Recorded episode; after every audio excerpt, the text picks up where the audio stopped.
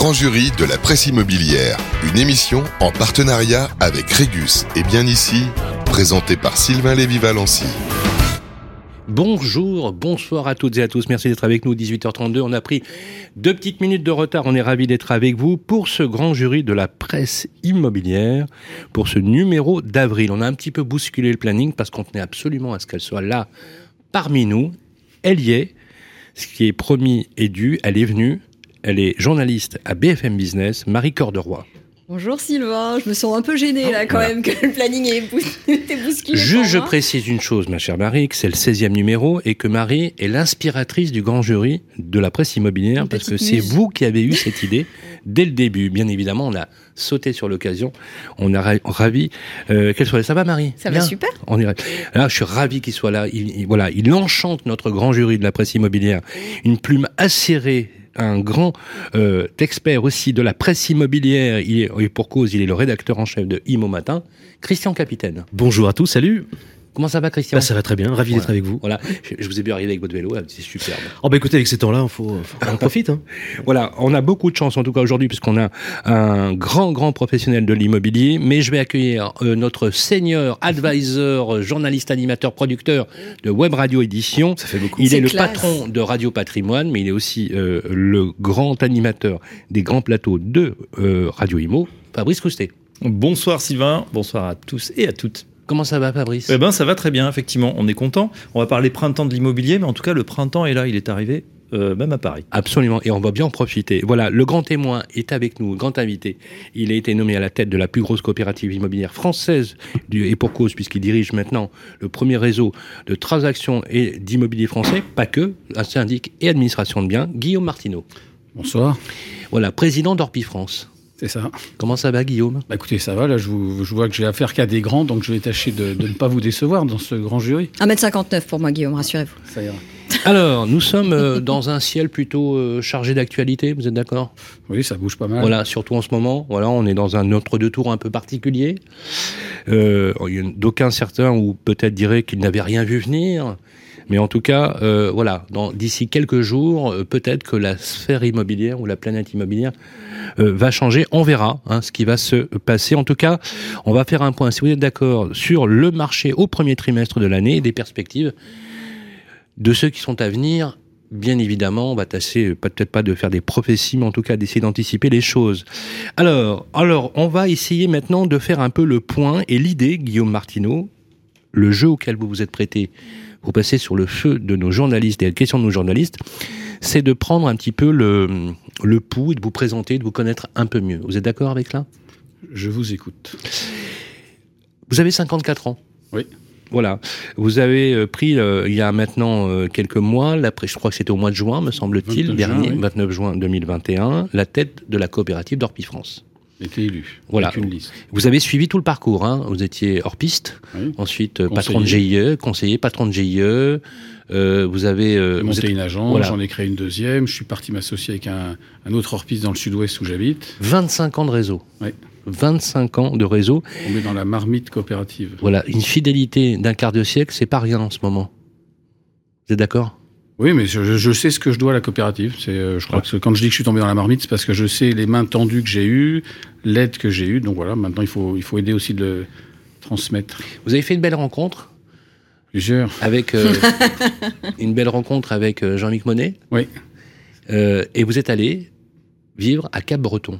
Tout à fait. Il y, a pire comme souffrance hein, que Cap-Breton. Oui, oui, non, il y a pire. J'ai eu la chance, effectivement. J'ai eu plusieurs belles rencontres dans la coopérative, mais Jean-Mic est un, beau parcours. Et puis surtout, on s'est associé à l'ancienne avec une poignée de main, sans signer de contrat. J'ai vendu ma maison, mon agence. Et je suis parti m'installer là-bas. Donc, euh, Orpi, c'est un peu ça aussi. Alors, une petite question pour l'anecdote. Est-ce que vous êtes devenu agent immobilier par vocation ou c'est un hasard? Non, parce que dans la famille, on faisait de l'immobilier. Je m'étais engagé dans la marine et en rentrant, euh, j'avais fait des études de droit immobilier. Est-ce qu'on peut moi, je voulais travailler dans la radio, en fait. Ah, ça tombe bien. Je voulais, je voulais être journaliste radio. Et j'avais écrit à Jacques Chaput sur RTL lors du grand jury oh, RTL. Et, je, m'étais présenté. Oh ouais, incroyable. Et, je m'étais présenté à l'AFP au bluff en disant prenez-moi, prenez-moi, mais ils m'ont gentiment renvoyé à mes études. Donc euh, et voilà. Puis après, bah, l'ESPI. Donc vous voyez, c'est. J'aurais pu, mais. Alors, quel type de patron vous êtes, Guillaume? Si on devait vous euh, définir. Objectivement. objectivement, peut-être un peu paternaliste C'est-à-dire que patron d'Orpi ou patron d'agence Ah, patron d'agence d'abord. Patron Et d'agence. maintenant, euh, euh, voilà, avec la tête de la coopérative, euh, il y a un peu de monde quand même. hein. Oui, mais j'essaye d'appliquer les mêmes euh, méthodes chez moi. J'ai toujours eu, j'ai eu la chance d'avoir des collaborateurs qui sont restés très longtemps, 18 ans, 20 ans. Donc j'essaye de, voilà, d'être juste, de dire les choses quand ça va, quand ça va pas aussi, mais surtout quand ça va aussi. Donc euh, j'essaye d'être moi-même, pas balayer la poussière sous le tapis et dire ce qu'il y a à dire. Alors, il y a eu une élection, on peut le dire. Oui. Il y a eu une élection, puisque euh, vous savez qu'en France, il y a deux coopératives de transactions immobilières, enfin de réseaux immobiliers plus exactement. Il y a Orpi, hein, qui est à l'origine, et il y a l'adresse, le réseau l'adresse. Et, et donc, en fait, c'est un monde à la fois financier, euh, capitaliste, mais gouverné par une coopérative. Donc, c'est de l'économie sociale, euh, quelque part, qui, vous gouverne. C'est euh, chaque euh, adhérent Orpi... est- Associé, malheureusement. Chaque associé, oh là voilà. là. Chaque associé Orpi... euh, Il y a combien d'associés Il aujourd'hui y a 1008, 1012 associés actuellement. Vous avez su les séduire dans votre, dans votre campagne. Qu'est-ce qui a fait la victoire de l'élection de Guillaume Martineau? Alors, Guillaume Martineau et de son équipe, parce que c'est vraiment une équipe. Parce que vous n'étiez pas seul, il faut rappeler qu'il y avait ouais, d'autres ouais. candidats, c'est fait, normal hein, dans une élection. J'étais membre du conseil de gérance pendant 5 ans. J'avais donné ma démission en tant que vice-président. Il y avait eu deux démissions dans la coopérative en 55 ans, parce que j'étais plus tout à fait en phase avec ce qui se passait. Et puis j'aurais pu attendre éventuellement que la, marche ou la porte s'ouvre, mais c'était pas le souhait que j'avais. Je voulais pas forcément, enfin en tout cas je ne pensais pas à ça. Je voulais m'installer dans le sud-ouest. Et puis en fait j'ai donné ma démission parce que j'étais plus en phase avec ce qui se passait. Et puis des confrères m'ont encouragé à, à me présenter. Donc on a fait un long chemin, 42 réunions en région pendant la période Covid. Le 14 avril l'année dernière, j'étais dans le Var, une réunion qui avait commencé à 8h30 le matin, qui avait fini à 14h05, je me rappelle, sans interruption. Et on a rencontré tous les associés pendant euh, trois mois et demi sur les routes. Et vous me racontiez d'ailleurs hors antenne, les restos étaient fermés, les bars étaient fermés. C'est ça. Vous étiez avec votre casse-croûte. dans les hôtels, on n'a pas le droit de se réunir. Ouais, ouais. C'est, c'est parce que vous l'avez fait en un temps record. En combien de temps vous avez Trois fait ces mois et 40 demi, 42 réunions, Ça plus fait des quoi visios. Ça fait quoi Trois villes par semaine Quoi Trois, quatre villes Quasiment, par avec des déplacements, parce que c'était euh, un coup à Nancy, euh, le lendemain à Nantes, euh, redescendre, ce sera- enfin voilà, dans tous les sens. Mais et je crois que c'est ce qui a fait la force de notre liste, c'est que tous les confrères qui étaient sur ma liste sont venus de partout, parce que j'étais une, liste régionale de, de confrères de région. Scorpi, c'est l'organisation régionale des professionnels de l'immobilier. Et il y avait un- une envie du réseau de retrouver ce air de régional, de régionalisme, montrer aussi qu'en région, on sait travailler. Et puis, c'est quoi, euh, c'est au détriment d'une liste parisienne ou d'une il y avait trois listes. Alors, il y a eu trois listes. Ça faisait 20 ans qu'il n'y avait pas eu d'élection comme ça chez Orpi. Et ça se transmettait, euh, j'allais dire de père en fils, non, mais ça se transmettait. euh, toujours un, un bien. Et moi, d'ailleurs, j'avais euh, j'avais suivi. Et puis, euh, mais c'est la première fois qu'on a eu des vraies élections avec Oui, parce un- faut rappeler que vous, faisiez partie de l'ancienne équipe. Hein. Vous j'ai fait partie de l'équipe de Bernard Cadeau. Bernard Cadot. J'ai suivi sur, euh, avec Christine, avec qui j'avais j'avais de bons rapports, mais à un moment donné, le- j'ai eu le sentiment qu'on perdait le sens coopératif et c'était nos, nos directeurs qui dirigeaient peut-être un peu plus que nos associés. Et la coopérative, en fait, c'est ça. Ce sont des associés qui dirigent. Donc, euh, à un moment, bah, je me suis appliqué la directive chevènement, c'est-à-dire qu'on reste où, où on part, et j'ai opté pour la deuxième. Et puis, ça nous a permis, en fait, d'aller au contact de la, la coopérative, de vraiment aller au cœur des régions, de chaque GIE, d'écouter, d'entendre, de voir ce qui allait pas. On a construit notre programme, et puis on s'est présenté euh, face à eux, et on a été élu avec beaucoup de fierté au premier tour, 92% de participation, avec 61%. Donc c'est pour nous un, c'est un beau signal, c'est un beau moment, et je pense que ça a surtout été un bon moment euh, au final pour la coopérative, parce que voilà, il y a- la, la coopérative n'a pas perdu, nos associés y ont gagné, nos, mes concurrents, confrères, parce que ça reste des confrères, on avait des visions différentes, donc chacun a pu exprimer sa vision, et le réseau a pu choisir, ce qui nous permet aujourd'hui de mettre en place un programme, et j'espère... Oui, alors justement, est-ce qu'il y a eu des promesses de campagne qu'il faut maintenant, euh, du coup, tenir, appliquer il faut toujours tenir ses promesses. toujours. Euh, que, Donc, que, euh, que ceux qui, qui sont en lice actuellement vous entendent. Mais je sais qu'ils m'écoutent et je sais surtout que les, vous savez, Non, le- mais si on a deux, trois mesures choc ou phares que vous avez portées. On a envisagé de changer de logiciel informatique. Et ça, c'est Ouais. pas le sujet le plus porteur. On m'avait dit d'ailleurs de ne pas en parler parce que comme ça, si j'en parlais, c'était le meilleur moyen de ne pas être élu. Donc je dis tant qu'à faire, autant en parler tout de suite, comme ça les choses seront claires. Il y avait un traumatisme chez Orpi, on avait changé plusieurs fois de, de logiciel, c'était compliqué. Des centres de formation régionaux, c'est-à-dire Mm. que on souhaite proposer au réseau des formations en moins de deux heures de chaque agence. Parce que quand on habite Paris, c'est facile de se déplacer. Euh, moi, j'habite dans les Landes, je vois le trafic que c'est pour descendre, remonter. Et euh, nos, nos confrères n'ont pas toujours ou les moyens ou l'envie d'envoyer quelqu'un pour une journée sur Paris. Donc, euh, il y a ça. et puis être re- refonder un peu la coopérative, retrouver l'état d'esprit. Mais c'est parce que c'est- on, on fait bien des affaires quand on travaille bien ensemble, quand il y a une, une bonne dynamique. Donc ça fait partie des choses. Sur le plan financier, on voulait retrouver aussi de la certaine euh, de faire. Moi, je me suis appliqué. euh, voilà, je, pense qu'on dépense l'argent qui ne nous appartient pas. Donc c'est une coopérative. Et si je dois vous résumer Orpi, souvent maintenant, je finis par dire que c'est comme un album d'Astérix. C'est-à-dire que ça se castagne pendant des, Ça se castagne et ça finit toujours par un grand banquet. Donc on arrive toujours, depuis plus de 50 ans, cette coopérative arrive à avancer en échangeant, en argumentant, en ayant des AG toniques. Mm. Et, euh, et voilà, et je pense qu'on est en train, et j'espère, de, retrouver euh, ce qu'a fait, euh, ce qu'ont fait nos prédécesseurs, parce qu'il faut jamais oublier qu'il y a eu des gens avant nous. Et moi, je sais ce que je dois et ce que le réseau doit à ceux qui ont construit Orpi. Et j'aimerais un peu, comme dans les stades de rugby, et notamment au stade toulousain, remettre le nom de ceux qui ont participé. Parce que vous êtes là aujourd'hui, mais nos postes sont éphémères. Et souhaitions, euh, souhaitons d'ailleurs que vous puissiez euh, gagner euh, le, le bouclier de Brennus. euh, Bah, écoutez, en tout pour, cas, cette, il faut. pour cette première manda- mandature. Euh, pour cet accueil, justement, et on va passer sous le feu des questions juste avant le jingle, je voudrais, euh, avec notre ami Baptiste, qui est de l'autre côté, euh, voilà, tout ça c'est pour notre ami. Écoutez. Petite Marie, je parle de toi parce qu'avec ta petite Cabrel, voix, à Stafford. tes petites Voilà. Voilà, petite Marie, nous sommes ravis qu'elle soit avec nous. Voilà, c'était Ouais. petit- le petit clin d'œil. Non, On- mais en plus, ça me touche tout particulièrement, moi, parce que ma sœur me l'a chanté quand j'étais enfant pour m'endormir, donc euh, Elle voilà. est juste Et puis c'est. Cabrel, quoi. Voilà. Cabrel. Cabrel met tout le monde d'accord. Voilà, à Stafford. D'ailleurs, il a même un, un vignoble à lui qui est extraordinaire. Il nous a dédié une très bonne bouteille qui était euh, acceptable en termes de goût. Mais, mais- mais- mais elle était, mais elle était, elle était signée Cabrel et ça nous a ravis. Voilà, c'est parti pour le thème. Le grand jury de la presse immobilière. Le débat.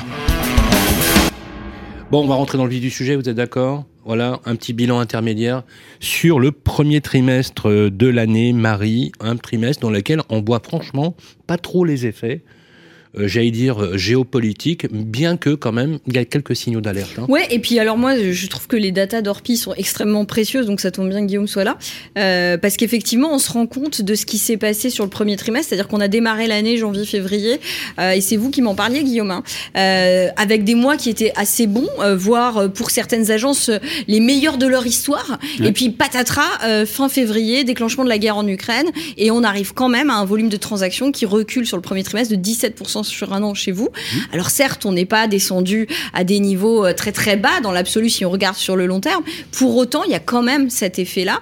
Euh, est-ce que c'est uniquement ce- cette, cette situation géopolitique et ce climat anxiogène ou est-ce qu'il y a d'autres éléments qui, selon vous, ont refroidi aujourd'hui les investisseurs et les acheteurs au sens large? Je pense que c'est une accumulation de choses, c'est-à-dire qu'effectivement, depuis, on a eu un début d'année euh, tonitruant, puisqu'on a continué à observer plus de 6% d'augmentation des prix chez Orpi, mais effectivement, cette, euh, effondrement, je ne sais pas si on parle d'effondrement, mais c'est une baisse significative, moins 17% de compromis.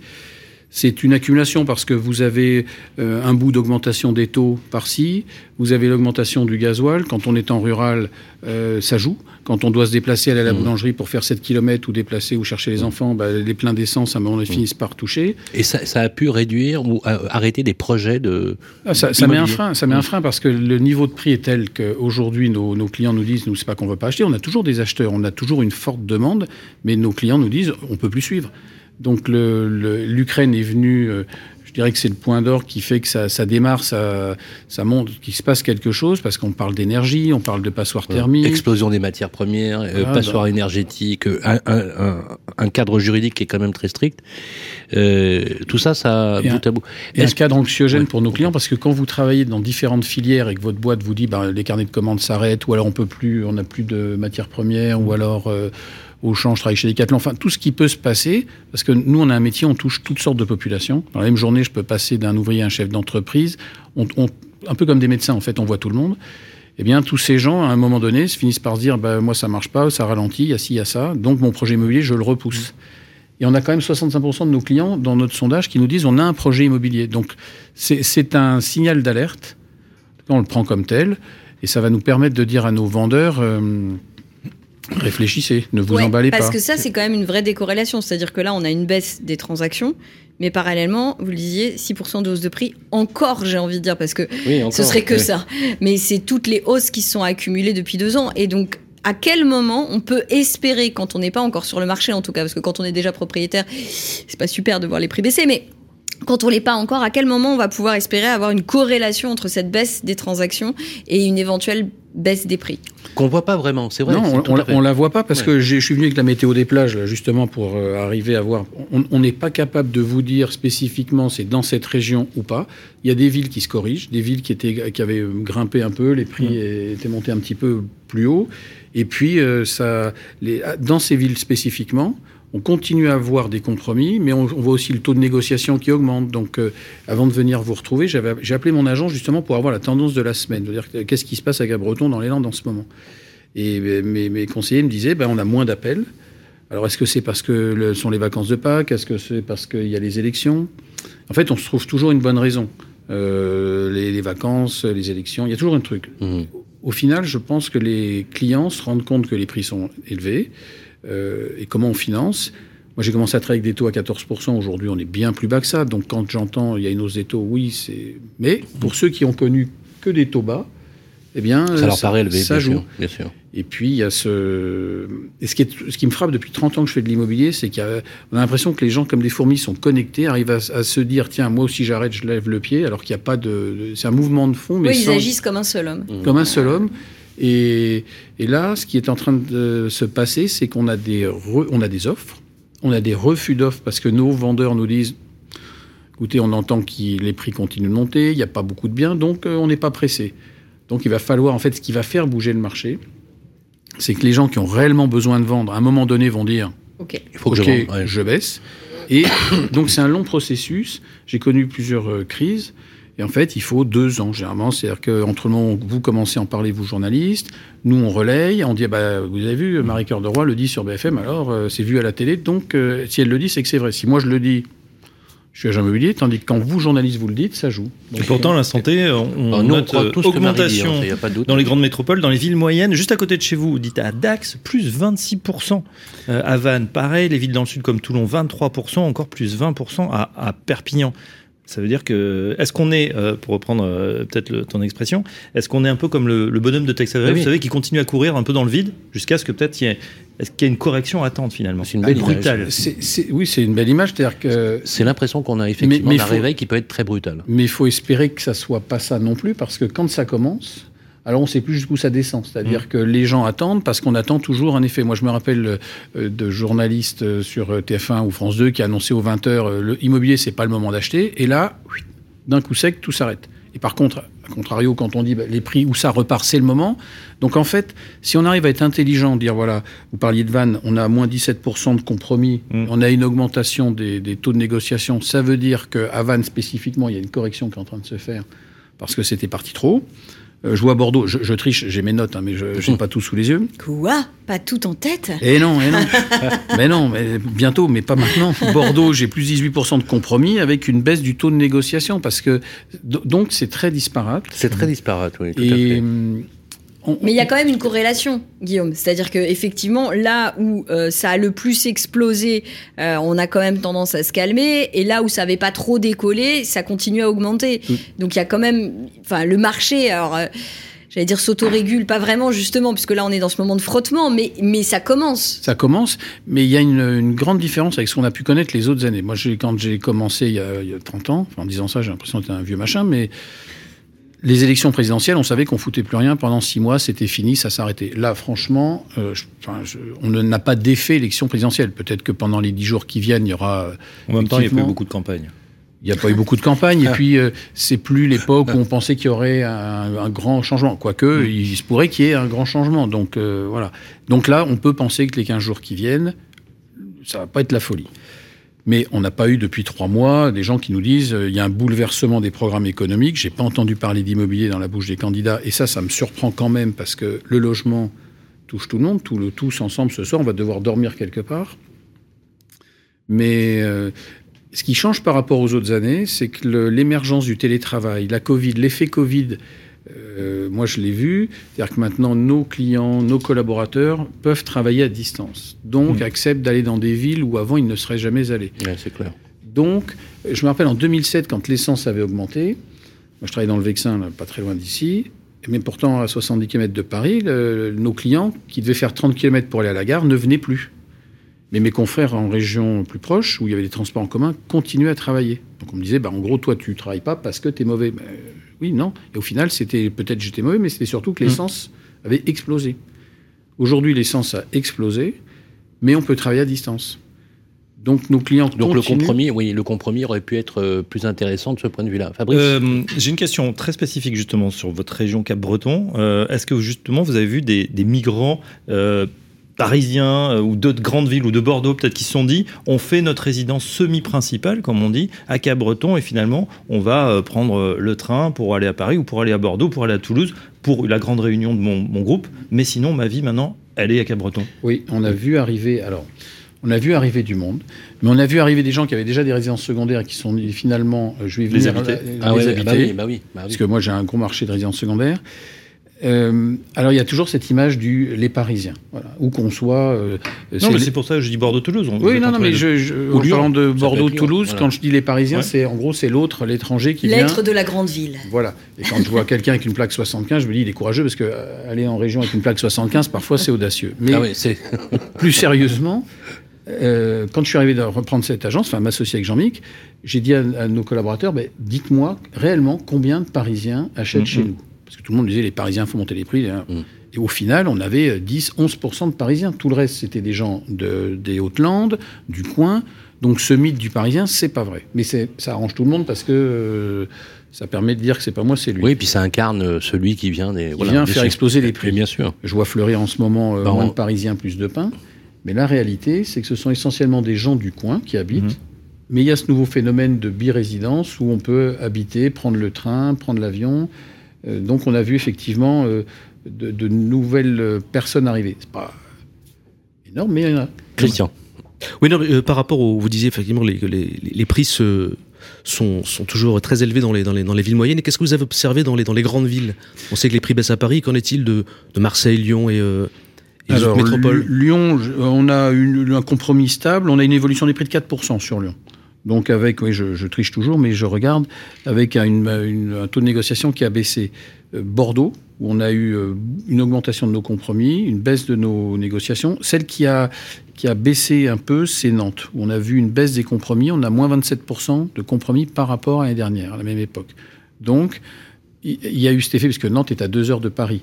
Nantes, Bordeaux sont des villes hyper accessibles. Vous mettez moins de temps pour aller à Nantes, Bordeaux, voire Lille, que pour aller à 70 km ici à cette heure-là. Donc, il y a eu beaucoup de gens qui sont partis. Et puis, euh, mais il y a cette régulation, parce qu'à un moment donné, ben, stop. Alors justement, les, les, disparités, euh, on va dire territoriales ou de région, ont parfois tendance, à, l'instar de ce que vous disiez tout à l'heure, euh, à se gommer puisqu'effectivement les gens font plus d'efforts. Mais à contrario, on voit qu'ils se rapprochent de plus en plus des bassins d'emploi parce que justement l'énergie, le- l'essence, le, diesel, euh, les, di- les dissuadent. Parce que euh, moi j'ai regardé un peu les chiffres, mais toutes les fonctions sont pas. Enfin, le télétravail, euh, c'est pas la, c'est pas la panacée. Tout n'est pas télétravaillable Tout le monde ne peut pas et télétravailler. tout le monde ne peut pas té- télétravailler. Et on voit bien que euh, nous qui pensions, euh, enfin moi qui pensais surtout que la métropolisation arrivait à son apogée, ce que je pense encore, je me dis bah non, finalement les gens euh, voilà ont tendance à essayer de de se voilà d'arrêter de vouloir aller vers des zones euh, euh, peut-être intermédiaires pour rester plus proche de l'emploi à cause des problèmes de mobilité entre autres ou d'énergie. Nous, on n'a pas ressenti ça ces derniers temps. On a ressenti au contraire beaucoup de gens qui continuaient à vouloir euh, trouver un équilibre entre le, rapport au logement a changé. C'est-à-dire que on rêve tous à un moment donné d'avoir un peu d'oxygène, mais d'une condition de travail agréable, mon boulot pas trop loin. Et on a vu euh, une partie de la population dire euh, aspirer à pouvoir euh, habiter autrement. Donc ça, je crois que l'effet de la Covid aura eu cet effet positif. S'il y en a un, à mon avis, celui-ci en fait partie. C'est que ça a changé notre rapport au logement, au mode de travail, de comment je veux vivre. Donc euh, on, on perçoit encore, nous, on continue à avoir des demandes dans des villes qui, il y a encore trois ans, n'étaient pas, euh, voilà, je pense à Limoges, Pau. Saint-Étienne. Oui, euh, Saint-Étienne, je ne l'ai pas forcément en tête, mais on a, on a des villes, euh, Perpignan, vous parliez de Perpignan, Le Havre, tout ça. Pau, ça m'intéresse. Pau, Je suis pas loin. C'est vrai Ah bah j'ai mon, le- meilleur ami Pierre Conchès. T'es de- né à Pau, toi Ouais, pas loin. Bah oui, C'est vrai Ouais, ouais. Boulevard des Pyrénées. Section Paloise. ouais, La section paloise qui performe en top 14 actuellement. pas mal. Il a battu Perpignan d'ailleurs, il n'y a pas longtemps. Remarquez, remarquez, moi je suis né à Lyon. Christian, Euh, Côte d'Armor, Paimpol. Côte d'Armor. Ah, moi, je suis la méchante parisienne. moi. Voilà. Non, non, il n'y a pas méchant. On est mon- Celle qui mon fait monter Ah bah même pas, moi je de suis pas responsable personnellement de la montée des prix. ville. Eh ben, Pau continue à, à progresser parce que Pau, c'est une ville. Il y a un aéroport. En fait, ce que cherchent les gens, ce sont des moyens d'accès. Gare ou Ah, aéroport. clair, très clair. Si vous avez une gare et un aéroport, c'est jouable. Euh, Dès lors que vous, moi qu'à Breton, je vais ou à Bayonne ou à Mm. Dax. Ou Oui, mais pourtant, pour l'instant, c'est un peu oublié. Alors, Marie, euh, ça fait un peu loin du studio. On est à quoi 2500 euros à Pau du mètre carré? Euh, oui, de- dans, dans ces eaux-là. Oui, on est à 2003 exactement. 2003. On a 7% de- d'évolution de prix. Ben oui. Pardon, hein, Fabrice, hein, mais j'ai rien contre Alors, Pau. Pour un hein. petit duplex. Alors, que ressentent-ils ou en sont-ils dans leurs projets immobiliers qui, comme vous le savez, sont le reflet de tout simplement de leur projet de vie? C'est le projet de vie euh, des Français. Ça va être l'objet de parler euh, du parcours résidentiel et du projet de l'immobilier français. Les Français ont-ils autant d'appétence avec l'immobilier? C'est l'objet de notre deuxième partie. Le grand jury de la presse immobilière sur Radio Imo. Avec le télétravail, le logement a pris une part croissante dans notre quotidien, notamment en ce qui concerne l'amélioration du confort et de l'habitat, et presque une prise de connaissance avec euh, son logement, euh, de l'espace, du verre, de l'eau, en fait de la perspective. Voilà. L'espace surtout, qui est un critère extrêmement important, la pièce supplémentaire pour travailler. Euh, pour certains, ça s'est matérialisé avec le changement, par exemple, du canapé ou des menus travaux. Pour d'autres, il a fallu en passer par le changement carrément d'habitat, euh, ou tout simplement, euh, comme l'ont fait beaucoup de Français, en déménageant. Guillaume Martineau, est-ce que les Français rêvent-ils encore d'immobilier? Ils, ont, ils rêvent d'immobilier. Euh, je vous disais, il y a 65% de nos, clients, on a fait un sondage qui nous disent avoir un projet immobilier cette année. C'est-à-dire qu'ils ils ne disent plus je veux pas déménager. Le, cri, en fait, enfin le cri, le message, c'est on, vou- on veut déménager, on veut acheter, on veut euh, vivre autrement, on veut plus d'appartements sans balcon, on veut un bout de jardin, pouvoir se poser. Je- Le traumatisme lié au confinement, faut pas le sous-estimer. C'est-à-dire que pour ceux qui habitaient euh, dans des endroits euh, paisibles où on pouvait sortir, parfait, le confinement a été vécu différemment. Pour nos clients qui vivaient dans des appartements sans balcon, sans terrasse, Avec des enfants. avec des enfants. et, et ça, a Ça été, vécu. ça a été un vrai traumatisme. Et cette notion de télétravail, ça va quand vous avez de l'espace. Quand Mm. on habite Ah, je suis d'accord, mais mille fois d'accord. ailleurs, mais quand vous êtes dans un deux pièces ou un trois pièces, et le nombre de, de visioconférences où j'ai Bah vu euh, Bah.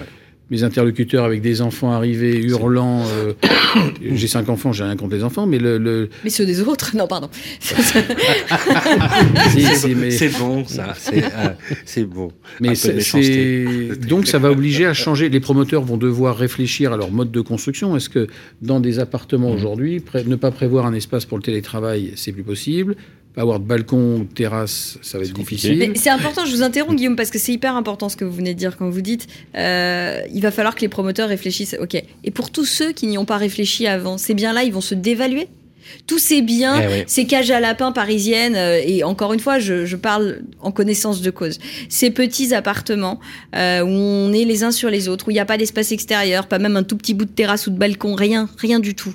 Euh, Est-ce que ça, ça va perdre de la valeur là?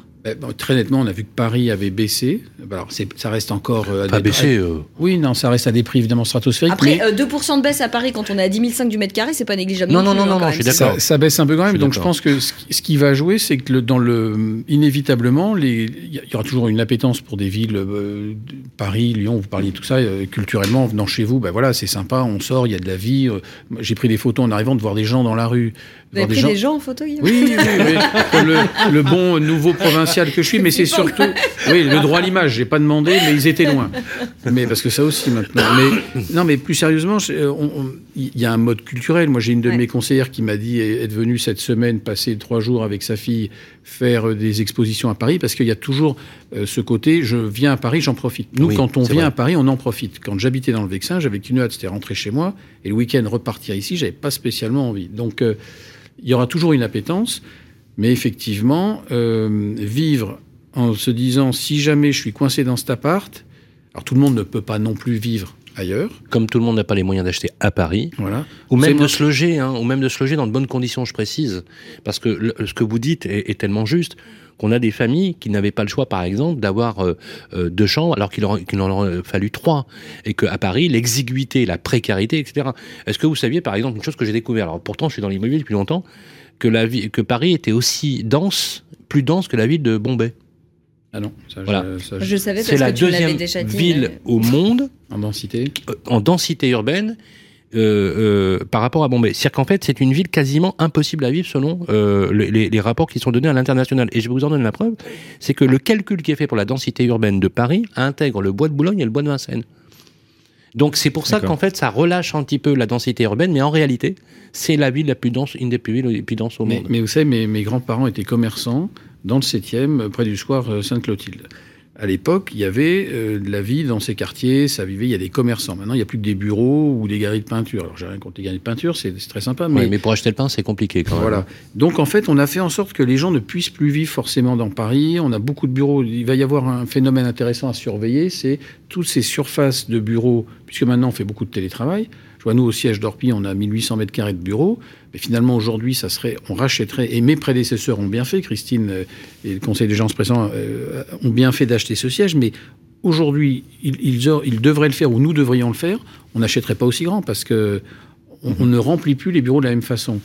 Donc ça va peut-être permettre de remettre du, du logement sur, Sur le marché, marché. parce qu'il va bien falloir à un moment donné faire Vous, quelque vous y chose. croyez, vous, à la transformation des bureaux en logement?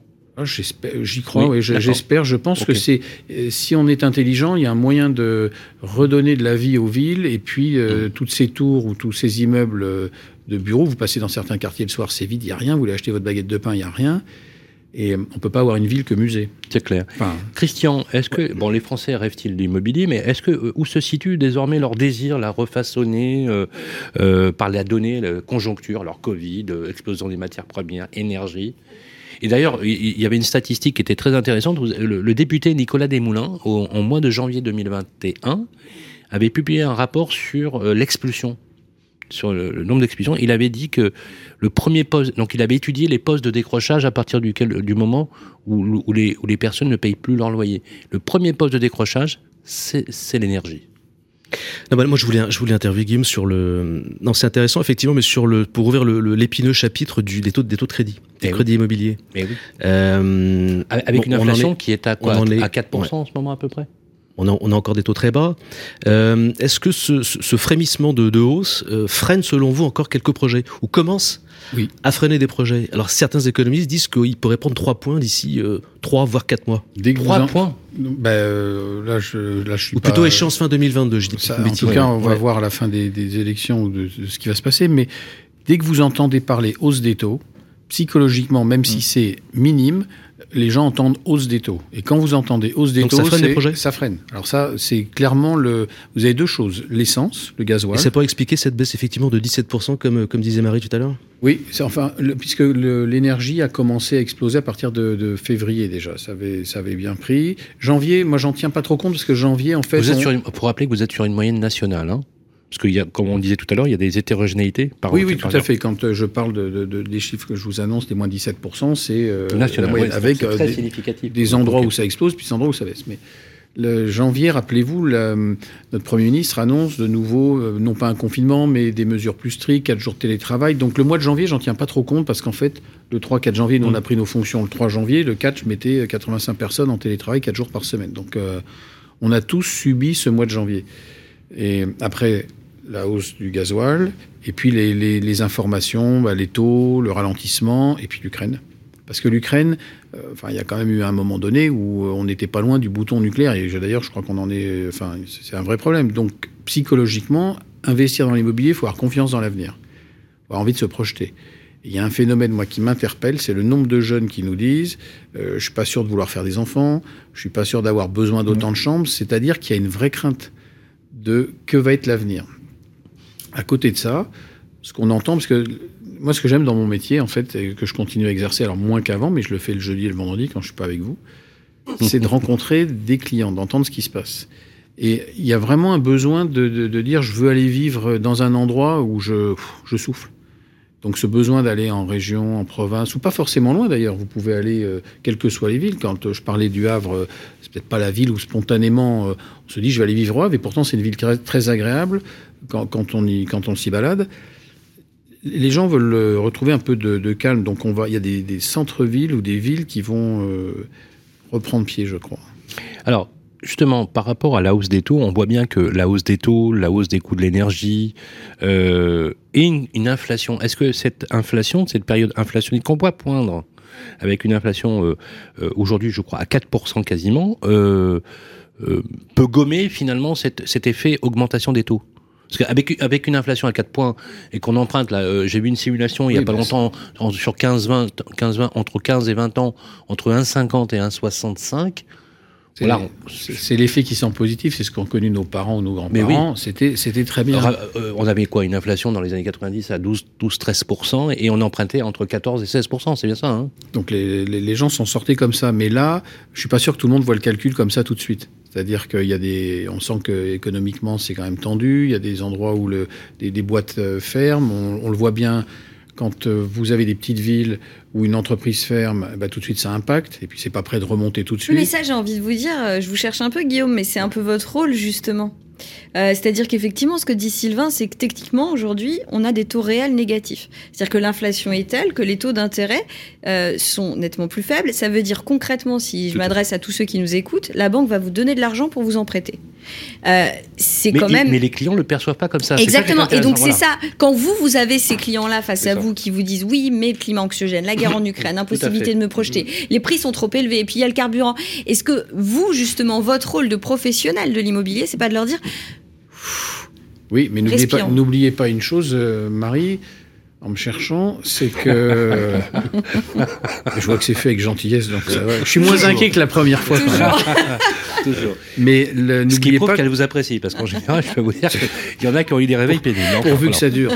Les- les- le, le problème, c'est que nos amis banquiers, euh, qui ne sont pas des philanthropes, vous demandent quand même d'avoir un peu d'apport personnel. Ouais, ça c'est une vraie Et difficulté. aujourd'hui, Et ça, c'est de plus en plus. Hein. c'est voilà, et c'est de plus en plus difficile. Il y a une chose À minima, c'est les frais de notaire, voire maintenant, c'est du 20 points. Oui, mais vous savez ce qui m'a frappé? En deux- Avant 2008, avant la crise de 2007-2008, quand on demandait à nos clients de verser entre 5 et 10 sur notre compte séquestre, ça ne posait pas vraiment de problème. On était entre 5 et 10. Voilà. Depuis la crise de 2008, quand vous obtenez 2, 3 voire 5 euh, là, on se dit c'est super. Mais des gens euh, qui mettent 10% d'immobilisation pendant 3 mois, j'en ai plus beaucoup. hein. Et, Ah et- ouais. et ça, ça a été un vrai bouleversement. C'est-à-dire qu'aujourd'hui, euh, vous prenez des plus jeunes, bah, arriver à avoir euh, euh, un apport personnel, c'est compliqué. Donc on peut avoir des taux faibles, mais si derrière, euh, il faut être balance deuxième des camps et être né entre telle date et telle date pour vous prêter, ça devient plus dur. Donc, Non, non, on est d'accord. Non, non, mais on est d'accord. Mais, mais pour ceux qui psychologiquement ne font même pas la démarche, c'est plutôt de ça dont je parlais, parce qu'effectivement, l'accès au crédit est beaucoup plus compliqué. Vous parliez de l'apport personnel. On a un courtier que j'aime beaucoup qui s'appelle Finance Conseil, qui a sorti des chiffres il y a une dizaine de jours pour nous dire quand même que l'apport personnel en moyenne en France sur le premier trimestre, 52 000 euros, plus de 20% Euh, 52 000 euros. Faut bien s'en rendre compte. En Ile-de-France, on est à plus de 130 000 euros d'apport personnel en moyenne. oui, mais alors Euh, ça, je, je corrige tout de même. C'est euh, peut-être en Ile-de-France, mais c'est pas partout en région. Non, non, bien sûr, mais c'est pour ça que je donnais des moyennes et avec des, des chiffres quand même parfois spectaculaires. Mais on est quand même, effectivement, là où je rejoins Sylvain, à peu près 20% d'apport personnel. Quand les banques réclament autant, il y a quand même une vraie question, effectivement, de l'accès au crédit. Pour autant, si parfois on a des clients qui ne font même pas l'effort d'aller voir le banquier parce qu'ils entendent, vous parliez de la responsabilité des journalistes et c'est important de la donner aussi, effectivement. Ils entendent les taux remontent, attention, c'est plus difficile d'avoir accès au crédit, etc. C'est une réalité. Mais vous, est-ce que votre rôle, c'est pas justement de replacer les choses dans leur contexte et de dire, voilà, effectivement, c'est moins simple aujourd'hui que ça ne l'était hier, mais c'est quand même vachement plus simple que ça ne l'était avant-hier. Oui, mais mon rôle, c'est aussi de dire à des, à, des, à des vendeurs, parce que l'acquéreur, faut qu'il pousse la porte de l'agence. Et s'il a plus envie de venir, je peux pas aller chercher dans la rue en disant venez chercher. C'est dommage. Oui, mais mon rôle à moi, c'est surtout euh, d'agir sur mes vendeurs, enfin sur nos vendeurs, en leur disant attention, voilà ce qui se passe, parce que il faut faire de la pédagogie. Et c'est intéressant aussi d'acculturer nos conseillers. Moi, je me bats en fait parce que vous me parliez du, programme, il y, a la, il y a- la formation. Et puis il y a aussi une chose essentielle, c'est de réapprendre le métier, de refaire des compromis, de dire que chez Orpi, en tout cas, nous sommes des professionnels. Et ça passe aussi par la culture générale, savoir quel est l'état du marché, s'intéresser à ce qui se passe ailleurs. Et nos conseillers ne peuvent pas continuer à, être, à faire comme si on était dans un marché où tout va bien. Ce qui se passe ailleurs a des effets. Et donc on doit expliquer à nos propriétaires que l'Ukraine, c'est loin, mais ça a un impact ici. Quand on parle de gaz Gazprom ou Nord Stream 2, ça a un impact chez nous. Donc, Ah oui, euh, absolument. le- ce qui m'a frappé depuis toutes ces années où j'en fais, c'est le, le manque souvent d'intérêt euh, des clients qui pensent que leur bien est dans une bulle. Euh, ma maison, c'est la plus, c'est la Oui, c'est mieux. la, c'est la huitième merveille du monde. Bon, Elle vous êtes dans un cher. lotissement, il y a 30 maisons pareilles, mais non, c'est la mienne la mieux. Donc nous, on doit expliquer et s'appuyer sur des chiffres Ouais. factuels. Du coup, vous essayez de faire le lien finalement entre ce qui se passe en Ukraine, le gaz russe et le DPE. C'est-à-dire que demain, la facture va augmenter. Si vous êtes passoire thermique, ça risque de se compliquer. Tout à fait. Et vous voyez, avant-hier, on a fait un webinaire chez Orpi sur l'ADEME, les passoires euh, énergétiques euh, avec le ministère du Logement. On s'est dit, c'est pas le sujet le plus porteur. On se disait, on va pas avoir un grand public. Eh bien, on a eu 386 confrères connectés Mmh. pendant une heure et demie sur un sujet aride.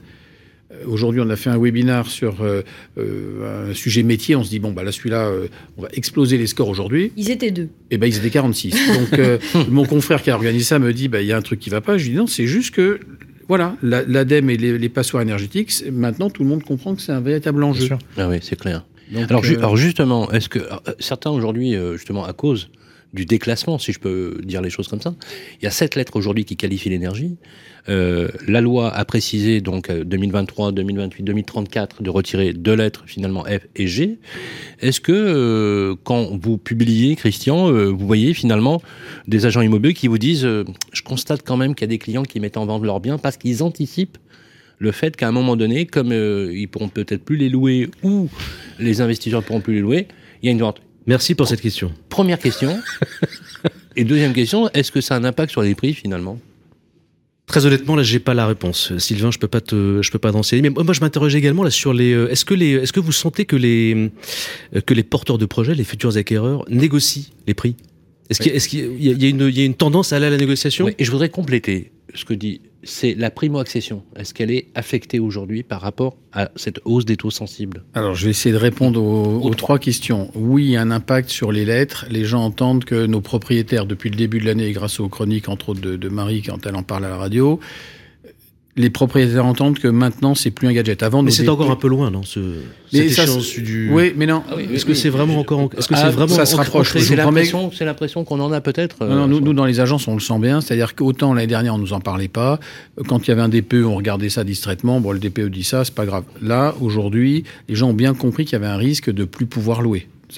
Le- Il y a eu un phénomène d'accélération depuis le début de l'année. Sur la deuxième question, c'était pas les lettres, C'était sur les négociations. les négociations. Effectivement, ben là. euh, Est-ce qu'il y en a qui profitent finalement de dire, bah, tenez, euh, Désolé. euh, euh, étiquette G, euh, je fais hop. En tout cas, les propriétaires, les acquéreurs commencent à comprendre que la fête est finie. Enfin, en tout cas, euh, ils, ils poussent la porte un peu plus courageusement en disant je vais proposer une négociation. Là où il y a encore trois mois, on disait bah écoutez, passez votre chemin. Donc euh, il y a un mouvement qui s'amorce. Et sur cette question des négociations, s'il y a de- depuis le 1er avril, vous êtes aussi tenu d'afficher vos prix, vos honoraires maximum. Oui. Ah, J'allais en parler, c'était la Est-ce troisième. que c'est alors ça, ça aussi c'est aussi une ouverture aussi à la Alors, négociation C'est le ça- troisième point de Alors, notre pas- émission, justement. Merci, Christian. Pardon, j'anticipais. En fait, ils ont ensemble pour préparer Voilà. les petites Nous avons une alors, avons nous allons d'ailleurs merci en tout cas ça me permet de faire cette transition nous avons une troisième partie justement euh, qui est corrélée au fil qu'on a déroulé depuis le début d'ailleurs c'est le taux de négociation dans l'affichage effectivement des prix c'est l'objet de notre troisième partie tout de suite après ça Le grand jury de la presse immobilière sur Radio Imo. Christian le taux de négociation Le taux de négociation. Alors qu'est-ce que ça change pour vous alors Parce qu'avant vous étiez obligé d'afficher vos honoraires. Voilà. Ah, il faut, il rappeler- Est-ce qu'on peut rappeler à ceux qui Voilà, nous écoutent ouais. ce que c'est que le taux de négociation d'abord Alors déjà les négociations, c'est-à-dire que nous on a des, aff- des, des honoraires affichés, donc on, on a on perçoit des honoraires et non pas des frais parce que c'est un travail euh, par rapport à un prix de vente. Pot de charge acquéreur, charge vendeur. Le, le- ce qui a été euh, qui a été un combat d'ailleurs qui a été mené par un GIE Orpi de l'Essonne et par l'intermédiaire de, Thierry Lapart qui était le, président de ce qui est le président de ce GIE, c'est que la coopérative, enfin ce GIE, euh, c'est un peu comme le petit poussé, s'est élevé tout seul là où tout le monde lui disait que c'était pas possible de, faire bouger les lignes. Lui la- les a fait bouger en, en disant que les mandataires n'affichaient pas. Et ça, ça sera peut-être un sujet dont on parlera euh, tout à l'heure, mais n'affichaient pas leurs euh, honoraires, il y avait moins d'obligations. Nous, on est tenu de le faire. Là, on parle d'honoraires maximum. Alors, si on parle de maximum, ça veut dire que derrière, vous entendez minimum. Donc, tout l'enjeu. Alors, on n'est pas obligé d'écrire maximum sur, le, sur les barèmes. En tout cas, on sait que maintenant, on peut négocier, parce qu'avant, quand vous aviez des taux à 6 et que vous finissiez à 5 ou 4, la DGCCRF pouvait venir vous chercher en disant vous, ne respectez pas votre barème, donc on vous punit. Alors qu'on avait, euh, nous sommes commerçants, je vous le rappelle. Donc on avait fait une négociation. Maintenant, on ne, on ne sera plus puni si on passe de 6 à 5 à 4. Tout l'enjeu pour les agents immobiliers, quels qu'ils soient, quelle que soit la couleur de la veste, c'est est-ce qu'on est, est-ce qu'on justifie nos honoraires Est-ce que le travail qu'on fait mérite le salaire Et tant mieux si les, les clients sont satisfaits et nous disent bon, il y aura toujours une négociation, j'imagine, mais en tout cas, si les gens trouvent que c'est justifié, et puis tant pis pour ceux qui ne méritent pas ça. Et moi, mon, notre combat, en tout cas dans le projet qu'on a, c'est de, de montrer qu'il y a une utilité à passer par un agent C'est qu'en fait, vous expliquez davantage qu'avant euh, quel est le parcours finalement que vous proposez aux clients, que vous, Bah, on ou les démarches, pas- ou le, pas travail que- que vous êtes euh, en capacité de leur donner? Alors, Ouais. on, on explique. Est-ce qu'on justifie plus le prix? C'est que pour être très clair, des honoraires affichés dans un cadre qui vous impose aujourd'hui. Ça va nous obliger en tout cas à bien montrer ce qu'on fait. Il y a eu une époque, euh, la, la grande époque où vous, vous négociez rien et puis euh, c'était comme ça. Là aujourd'hui, il faut que vous en ayez pour votre argent. Vous en que avez beaucoup des gens qui négocient, tout, sérieusement tout le monde, tout le monde. Ah ouais? Euh, Alors, vous savez, pour limiter la négociation, il y a un truc. C'est-à-dire quand vous avez un mandat exclusif et qu'il est que chez vous, on limite la négociation. Et, pour l'intérêt, en fait, c'est de croiser les gens dans la rue. Nous, nous, on est un peu comme une tranche de jambon dans le sandwich. C'est-à-dire qu'on doit rapprocher nos vendeurs, nos acquéreurs.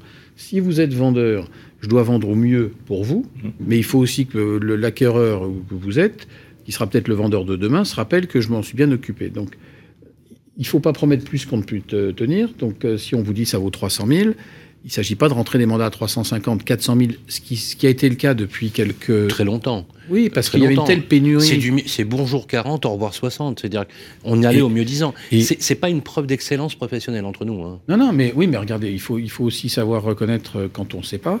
Euh, vous, vous aviez beau pratiquer un marché, le connaître par cœur, eh bien là, ces derniers mois, vous aviez euh, ce qui valait euh, 300 000, les gens vous disaient non, moi j'en veux 350. Est-ce que ce mandat, vous l'auriez pris? Et on était conduit, on était amené à le prendre, je veux dire pourquoi. Parce qu'au début, on les prenait pas, en disant non, non, monsieur, moi ça vaut 300, je prends pas 350. Mais sauf que des mandataires ou d'autres euh, confrères ou d'autres agences prenaient.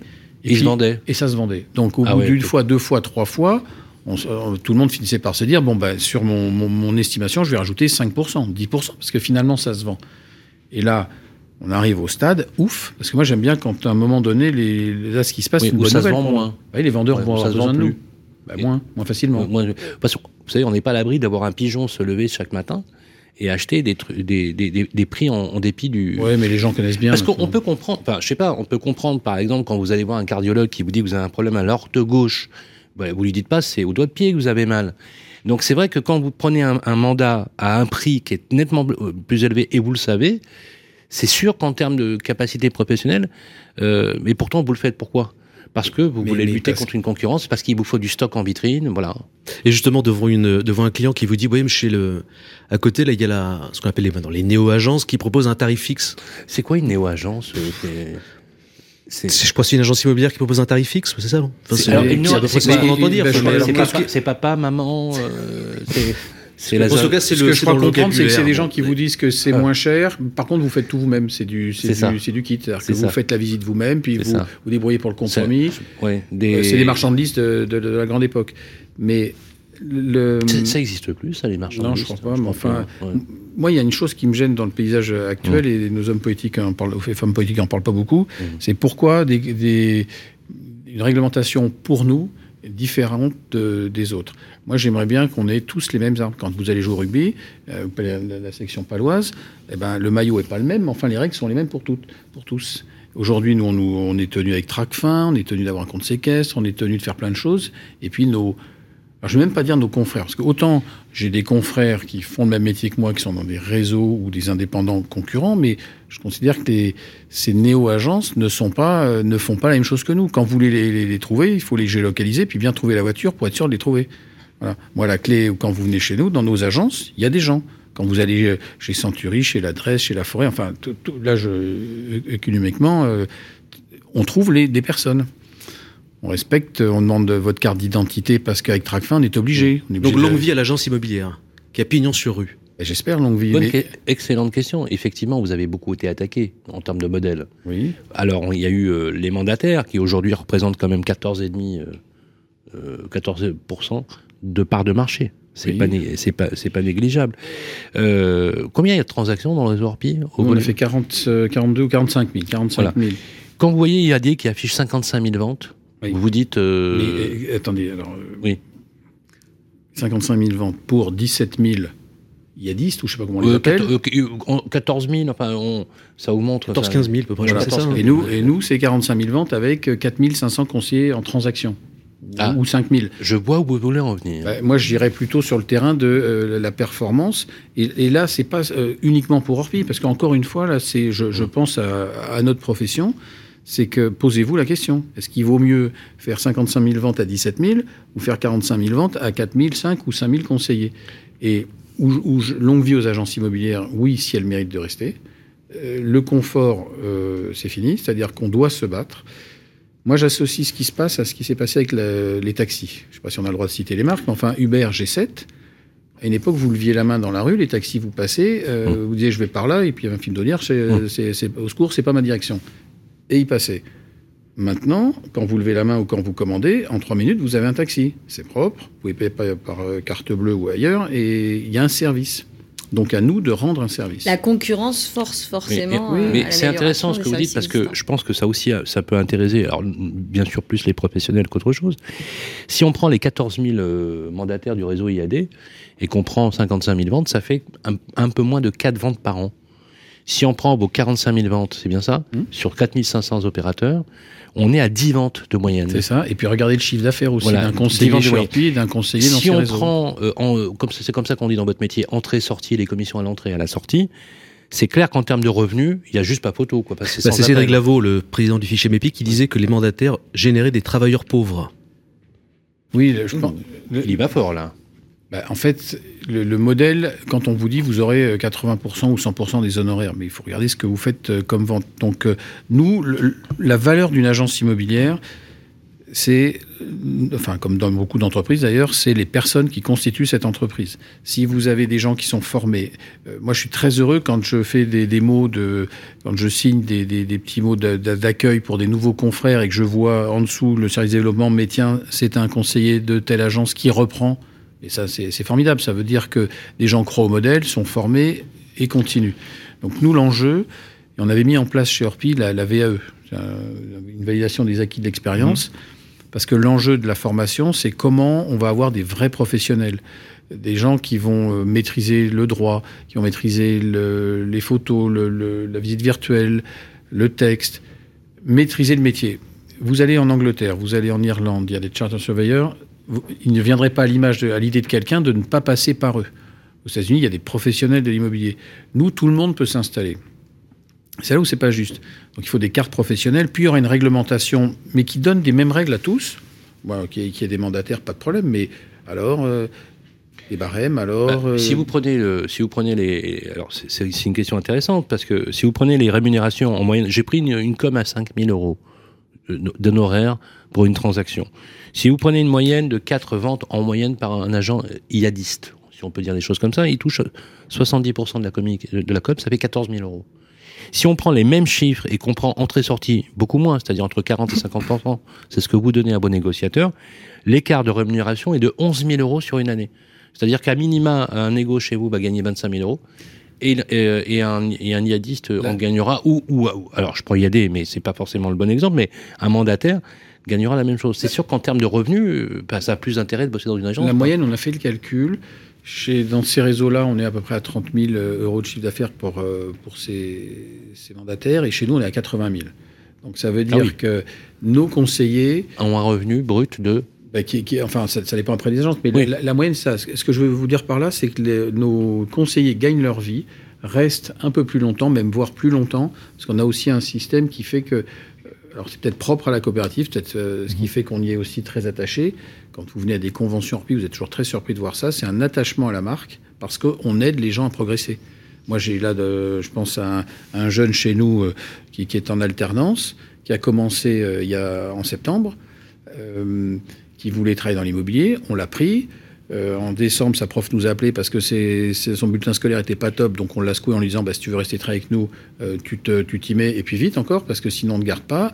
il s'est secoué, il s'est réveillé, et aujourd'hui, il est, en étant euh, deux jours par semaine à l'école, il, il gagne, il commence à gagner autant que des négos qui sont chez nous depuis quelques années. Et, et- et c'est pas du flanc. Il s'appelle. Ryan Oré, il est, il est dans, dans notre agence, et je, je vois la progression.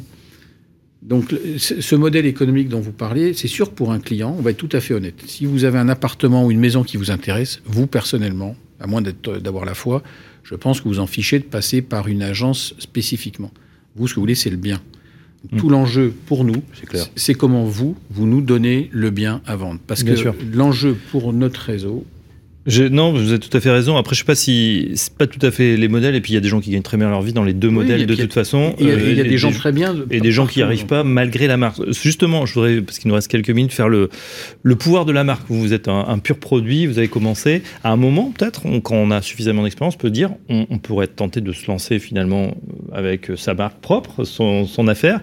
Euh, pourquoi vous avez choisi Orpi? Je le, je le note parce qu'en plus, euh, notre, notre euh, président est, est brandé Orpi. On voit qu'il a pas la, la Légion d'honneur, en tout cas pas encore, mais le petit haut de Orpi. Et puis il y a eu un rebranding assez fort, que je trouve très réussi personnellement. On a ce haut qui est, qui est significatif. Est-ce que ça rassure aujourd'hui les gens qui s'installent d'avoir cette marque C'est une très question que souvent on, on se pose, effectivement. L'attractivité Oui, parce que d'un réseau. alors l'attractivité d'un réseau, c'est que vous n'êtes pas tout seul. On a, on a de l'aide, on a de l'aide juridique, et puis surtout une, une aide euh, qui n'est pas quantifiable, c'est que vous pouvez appeler des confrères, où que ce soit, vous habitez ici, vous voulez vous installer à Dijon, à Grenoble, n'importe où, il y a toujours un confrère qui est là, qui peut vous aider. Mhm. Le- je dois peut-être avoir un côté utopiste ou naïf, mais l'attractivité de, de notre marque, par exemple, quand je suis parti m'installer dans le sud-ouest, il ne me serait pas venu une seule minute l'idée d'aller m'installer dans une ville dont je n'étais pas originaire sans faire partie de, de cette marque. Intégrer cette marque m'a permis tout de suite d'avoir des confrères autour. Euh, bon, j'étais un peu connu dans le réseau, mais C'était une création ou c'était euh, non, non, c'est une agence qui avait plus de ouais. 40 Ah oui, ans d'ancienneté. Et le, le- le- je crois que la marque, et alors ça fait partie de l'objet de la campagne, c'est que nous ne sommes pas qu'une marque. Mhm. On ne voulait pas devenir qu'une marque, donc on s'est un peu battu contre cette idée de marque. Orpi, c'est aussi un état d'esprit, mais comme d'autres réseaux, j'imagine. Et c'était la, la marque rassure parce qu'il y a des process. Et aujourd'hui, euh, nos consommateurs veulent trouver, si vous allez dormir euh, dans certaines chaînes d'hôtels, ben, que vous alliez dans n'importe quelle Un ville, standard de. il y a un standard. Ouais, ouais. Après, vous pouvez aller dans d'autres chaînes ou dans d'autres hôtels où vous trouvez quelque chose, euh, non pas d'atypique, mais qui, qui ne ressemble pas Mhm. euh, à, à ces de plus personnalisé. quoi. Plus personnalisé, mais avec, toujours avec un. On fait attention aux clients, il y a un minimum. Euh, est-ce que vous avez envie de marcher pieds nus sur des moquettes où tout le monde est passé, ou est-ce que vous voulez une paire de sandales et marcher avec Donc, euh, quel est le service qu'on va apporter? Et, et l'enjeu pour nos agences et pour euh, notre équipe, en tout cas, ça va être de, je ne sais pas si je peux dire forcer, mais c'est de, de pousser le réseau à se former. Le- les compromis, pour moi, ça- c'est c'est non négociable. On doit savoir faire un compromis parce que c'est le gage, c'est un gage de sécurité pour nos vendeurs. Parce que si vous visitez un bien et que Marie attend un mois avant qu'on signe chez le notaire, pendant un mois, vous avez le temps d'aller acheter autre chose. Si j'ai tous les éléments et que je suis en, en 48 heures, 72 heures, je suis en capacité de signer, alors Marie se dira il mérite ses 6%. Et le turnover dans les Parce qu'à agences mon avis, elle m'aura négocié le truc. Bien sûr, j'aurais vachement négocié, on serait descendu à 4. le, le turnover dans les agences, vous avez, vous avez du turnover, vous avez des, vous avez des difficultés à recruter? Alors oui, on a des difficultés à recruter parce qu'on a beaucoup de gens qui sont euh, attirés par ces nouveaux modèles en se disant c'est c'est l'Amérique. Donc on a du mal. On commence à revoir des gens qui viennent nous voir en disant finalement j'ai essayé, ça me convient pas. Mais on a quand même, il faut être honnête, du mal à recruter. Et aujourd'hui, je crois que le, euh, on, on recrute finalement, on, on- dans l'absolu, ça serait de recruter des gens qui sortent d'école, qui ont fait de l'immobilier, mais c'est pas ça. Vous pouvez être garagiste si vous avez un bon état d'esprit et qu'on vous forme et qu'on vous explique ce qui doit être fait et qu'au-dessus, euh, les, les- les- vos, vos patrons, ou, ou on en parlait dans la boulangerie la dernière fois, c'est est-ce que vous avez l'état d'esprit? Est-ce que vous avez le contact? Est-ce que vous, vous faites une affaire? Je pense qu'il faut être marathonien dans notre métier. Si vous faites une affaire pour faire un coup, vous êtes mort. Si vous vous dites, je vais m'installer, je vais creuser Bien mon sûr. sillon, Bien sûr. Voilà. Alors, comme chaque mois, dans notre grand jury de la presse, euh, toujours très attendu, on a une séquence qui s'appelle la météo de l'immobilier, qui est présentée par Philippe Delignyville, qui est le directeur de la communication de Bien Ici du marketing. Euh, c'est tout de suite après un petit peu de pub, parce qu'il faut qu'on ait un petit peu de pub sur Radio Imo. On se retrouve tout de suite après, ne pas louper la météo de l'IMO avec Philippe.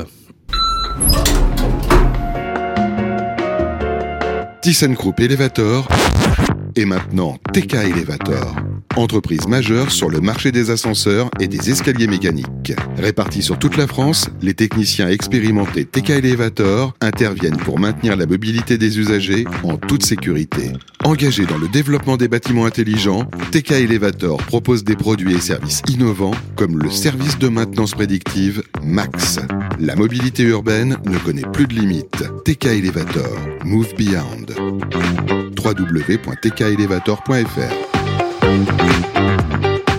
C'est sur bienici.com que Zoé a trouvé un joli studio à louer, à un quart d'heure de la fac, C'est bien ici. confortablement meublé, C'est bien ici. dans un quartier vivant et animé. C'est bien ici. C'est sur bienici.com que Zoé a eu son coup de cœur, grâce à une recherche immobilière innovante par temps de trajet et vite quartier. Bienici.com, la meilleure façon de trouver son futur logement. Le grand jury de la presse immobilière sur Radio Imo. C'est vrai qu'on est bien ici. Hein et le bon coin pour se loger, c'est bien ici. Voilà. C'est un tr- c'est très bien ici. non, je sais pas, je vais me prendre un procès, moi, un de ces jours, vous allez voir. Euh, comment ça va, Philippe de Ligniville Ouais, ça va très bien. Voilà, directeur du marketing et de la communication de Bien ici. Voilà, bien installé dans les lieux. On a même un rond de serviette marqué Philippe, justement, qui nous fait part des principaux sujets d'actualité. Et il y en a un, c'est le DPE. Exactement. On voulait revenir sur le DPE. Alors, c'est quoi le DPE, Philippe Alors, le DPE, c'est le diagnostic performance énergétique. En fait, c'est un document qui est, euh, qui, qui est confié, euh, qui, est- qui est délivré par, le- par le propriétaire pour euh, tous les biens qui sont soit à l'achat, soit à la location. Et ça permet de mesurer quoi? La performance énergétique du bien, globalement sa consommation et son impact climatique. Alors, nouvelle version, hein, puisque le DPE euh, a été revu, corrigé. Est-ce que ça va mieux maintenant? Oui, effectivement, malgré nouvelle les version. couacs euh, précédents nouvelle version en, en 2021. En fait, deux, deux grosses nouveautés. Déjà, ils ont changé le barème. Enfin, le barème a évolué. Il est plus sévère. Les, les, les, les, notes, les basses notes F et G, euh, plus de biens peuvent devenir, euh, peuvent rentrer sur ces, ces notes-là. Et puis surtout, il y a un calendrier de contraintes qui va devenir de plus en, qui vont devenir de plus en plus contraignantes pour les, pour les bailleurs. Alors justement, Avec- les impacts de, de ces éléments, est-ce que quels en sont les impacts? Comment vous les mesurez? Comment voilà comment on les, on les perçoit Alors, on, on a regardé un peu sur bien ici, justement, ce nouveau DPE, qu'est-ce que ça donnait? Bon, déjà, d'un point de vue couverture, on a à peu près une annonce sur trois qui est maintenant le nouveau DPE. Euh, les anciens restent valables hein, pendant un certain temps, ils vont et ça va, les, les annonces vont peu à peu se, se renouveler.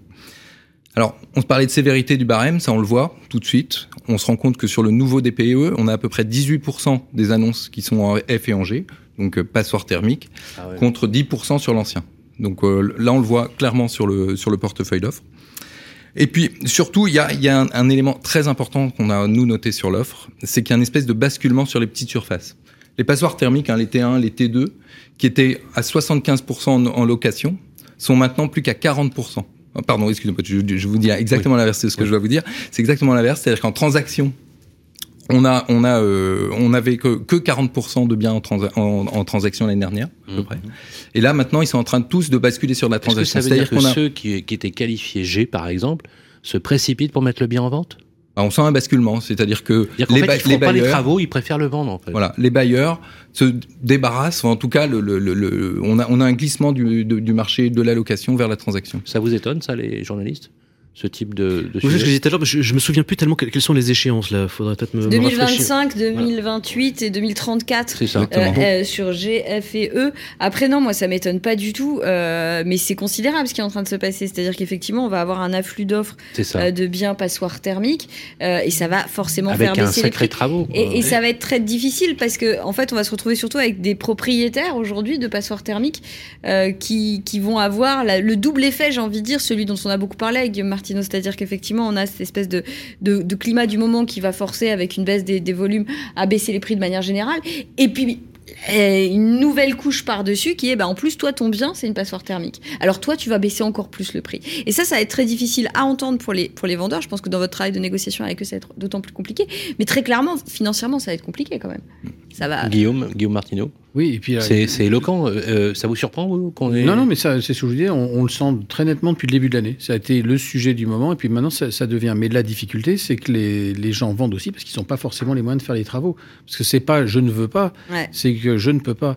Et puis le- le- la nouvelle difficulté pour nous, quand on va estimer, comment savoir quand je suis dans cette pièce si derrière ce mur j'ai de l'isolation ou pas. Et quand je dis à un vendeur qu'il va falloir faire un carottage enfin, un trou dans le mur pour voir s'il y a de l'isolation. Je vous laisse imaginer, si vous faites euh, venir 3-4 agences immobilières, vous n'allez pas... Vous, non. Donc la, plupart des gens ne savent même pas comment sont isolées les maisons.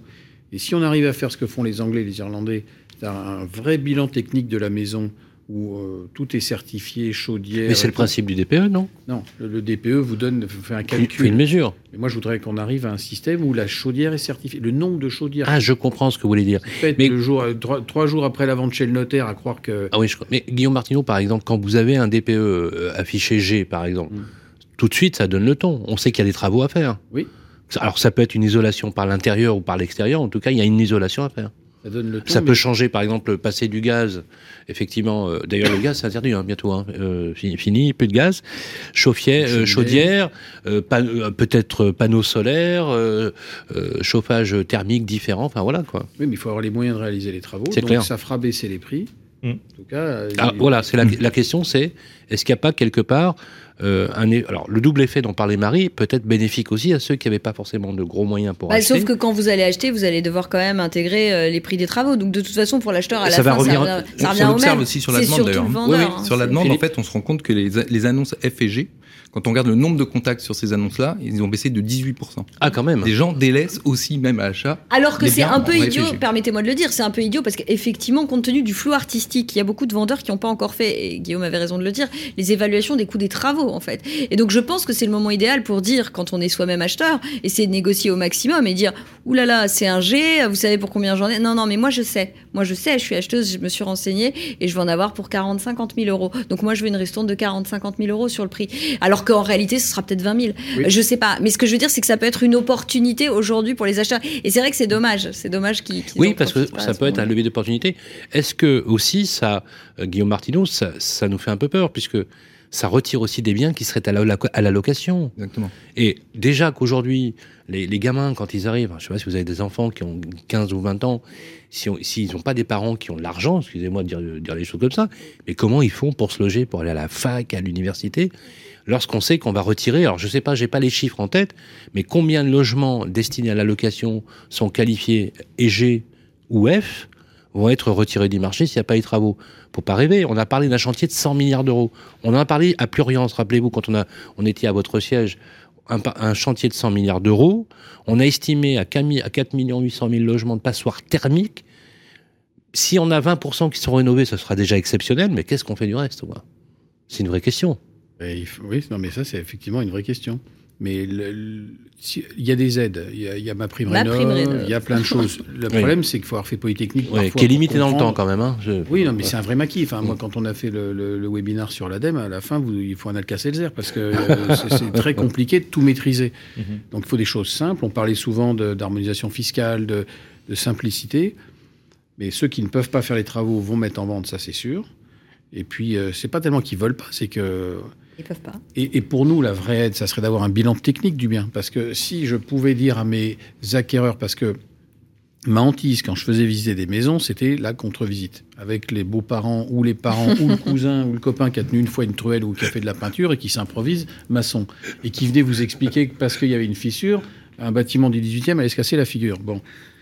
Et ça, c'était insupportable parce que c'était pas justifié. Donc moi, j'aimerais qu'on puisse avoir un bilan technique. Et là, on vous dit, voilà, la plomberie, c'est comme ça, la chaudière, c'est comme ça, la toiture, c'est comme ça. Et là, il n'y a plus de discussion parce que le 50 000, non, c'est 20 000. Hein, on- le, Exactement. Le film Ouais. est bronzé, 30 000, non, 10 Eh, 000, non, mais 30 c'est 000, ça, non. c'est ça. Alors, les amis, euh, on a une bonne synthèse finalement pour le DPE. On sait que le DPE aujourd'hui, nouvelle version, est beaucoup plus puissant que le précédent. Que de toute façon, on peut être très clair, il y a pratiquement 5 millions de logements qui vont être retirés du marché si les travaux ne sont pas faits. Qu'effectivement, on voit une euh, recrudescence, si on peut dire les choses comme ça, de logements euh, certifiés G euh, affluer sur le marché. Question, effectivement, est-ce qu'ils trouveront preneur La preuve, c'est que vous avez, vous, moins de demandes sur ces, sur ces lettres-là. Et je pense qu'il va falloir le suivre avec beaucoup de vigilance. Je vais citer la productrice de l'émission, Charlotte Eckerl, qui dit la chose suivante dans un monde parfait parfait, le grand jury n'aurait pas de fin. Mais malheureusement, la beauté naît de l'imperfection. Ma Charlotte, c'est juste un rêve. On t'aime, Charlotte. Voilà, voilà. Donc voilà, ça c'est pour Charlotte Ekel, notre super productrice qui nous euh, écoute à distance. Merci à tous pour ce très beau plateau et surtout à vous toutes et vous tous, si vous êtes de plus en plus nombreux à nous suivre, bien évidemment, comme d'habitude, c'est à suivre sur les plateformes d'écoute, sur l'application de Radio Imo et sur le site internet.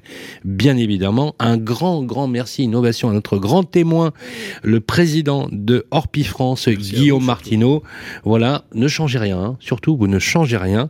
Euh, en plus, euh, j'observe que le look est de plus en plus parisien quand même. Voilà. Quoi, Il y a de- un look parisien, un Ouais, non, non, look provincial, l'avais, ça euh, veut dire quoi? Il y a Non, non, plein de vous savez, il mots, faut pas écouter tout ce qu'on dit, on vit pas en velours toute la journée. hein. Voilà. J'étais comme ça avant aussi. Voilà, un grand merci, un grand merci, on est ravis parce qu'on n'était pas venu nous voir depuis quelques fois, mais on va la voir de plus en plus, je vous le promets. Marie de Roi, c'est un plaisir. Petite Marie, pour, pour faire plaisir à Marie. Oh. Allez, euh, une petite musique. Bah, tu sais que ça me fait toujours plaisir de, de- Ouais, de- mais de moi, ça l'écouter. me- Petite Marie, je parle de. Ça m'oblige à revenir, Juste pour écouter Cabrel. Qu'est-ce qu'on ferait pas pour qu'elle revienne Voilà, Marie Cœur de Roi. C'est toujours un plaisir de voir notre cycliste favori arriver avec son petit casque. Oh, mais c'est son côté écolo. Voilà, euh, toujours un plaisir. Il est le rédacteur en chef de Imo Matin, à ne pas louper d'ailleurs, Imo Matin, Christian Capitaine. C'était un plaisir. Et alors, surtout, n'hésitez pas, pour ceux qui ne l'ont pas encore fait, d'aller sur la page Imo Matin et de s'abonner à la newsletter. Ouais, absolument. Ouais, Newsletter. l'ai- je l'ai jamais dit encore, je me suis permis. Ah, mais vous pouvez le faire. fait. Et d'ailleurs, je vais faire mieux que ça. Je vais donner l'adresse. On va mettre le lien du site internet. Oh, c'est super. D'accord, d'Imo Matin, d'accord, www.imo Matin. Vous mettez le lien. Quand vous arrivez sur la homepage, vous avez l'abonnement de la newsletter. Faites-le. En plus, c'est gratuit. Ah bah bien entendu, c'est gratuit. En plus, C'est ce qu'on appelle un site free. Absolument. Et alors surtout, vous- alors, et puis vous loupez pas les matinales de Marie Cœur de Roi si vous avez envie de vous marrer. c'est juste top. Quand parfois elle cuisine des invités, c'est juste extraordinaire. Vous les voyez suer, vous sentez qu'ils passent un moment délicat. Alors quand elle adore, par contre, c'est un kiff total. Voilà. Mais non, voilà. je suis bienveillante. Non, non, non, non, non, non, non, non, vous êtes compétente, c'est pas pareil. Euh, voilà, voilà, faut pas, pas mélanger. Un grand, grand merci à euh, Philippe de Ligniville qui est maintenant voilà installé dans le fauteuil de l'expert de la météo de Limo, de très très bonnes données. Et d'ailleurs, avec bien ici, nous allons fournir de plus en plus de chiffres parce que ça donne toujours comme ça une une vigie dans la nuit, un repère dans l'espace. Voilà. Allô la Terre, ici la moi, Lune. moi, par contre, Philippe, Voilà. je, je veux tous les chiffres là sur, sur le DP. et nous, on apprécie beaucoup votre carte et de travailler avec vous, euh, avec nos agences, parce que le, le site est bien fait, il y a une bonne cartographie, donc euh, on est bien ici. Et puis, Oh. on, on est tellement Merci bien beaucoup. ici que euh, bien ici revient chaque mois sur l'antenne. Et d'ailleurs, euh, on va en parler de plus en plus, que ces chiffres-là sont de plus en plus importants, notamment avec les incertitudes du moment. Aussi un triomphe à notre super senior advisor, directeur de patrimoine, de Radio Patrimoine, animateur des grands plateaux de Radio Imo, Fabrice Coustet. Oh. Merci à tous. Vous étiez très bien hier euh, matin dans le club Imo avec Ouais. Marie. Oui. Voilà. Je vous ai trouvé très beau. Bon, bah, Voilà. on continuera Ah, on va vous laisser. Hein. Voilà, donc on retrouve le podcast. On va se retrouver, s'il vous plaît, les amis, le 19 mai prochain. Vous êtes avec nous le 19 mai prochain. Grégory Monod, le président de LCA-FFB Pôle Habitat, c'est les maisons individuelles, euh, sera présent puisque, bien évidemment, quand arrive le printemps, eh bien, on sort et on, on- on- on se plaît à rêver d'une maison individuelle. On fera le point sur les maisons individuelles. On sait d'ailleurs que les statistiques étaient plutôt bonnes pendant les périodes de confinement. On peut comprendre pourquoi.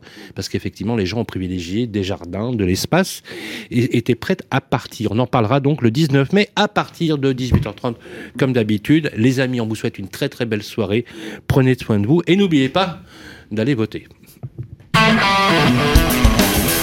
Le grand jury de la presse immobilière, une émission en partenariat avec Régus et bien ici, à réécouter et télécharger sur le site et l'appli radio.imo et sur toutes les plateformes de streaming.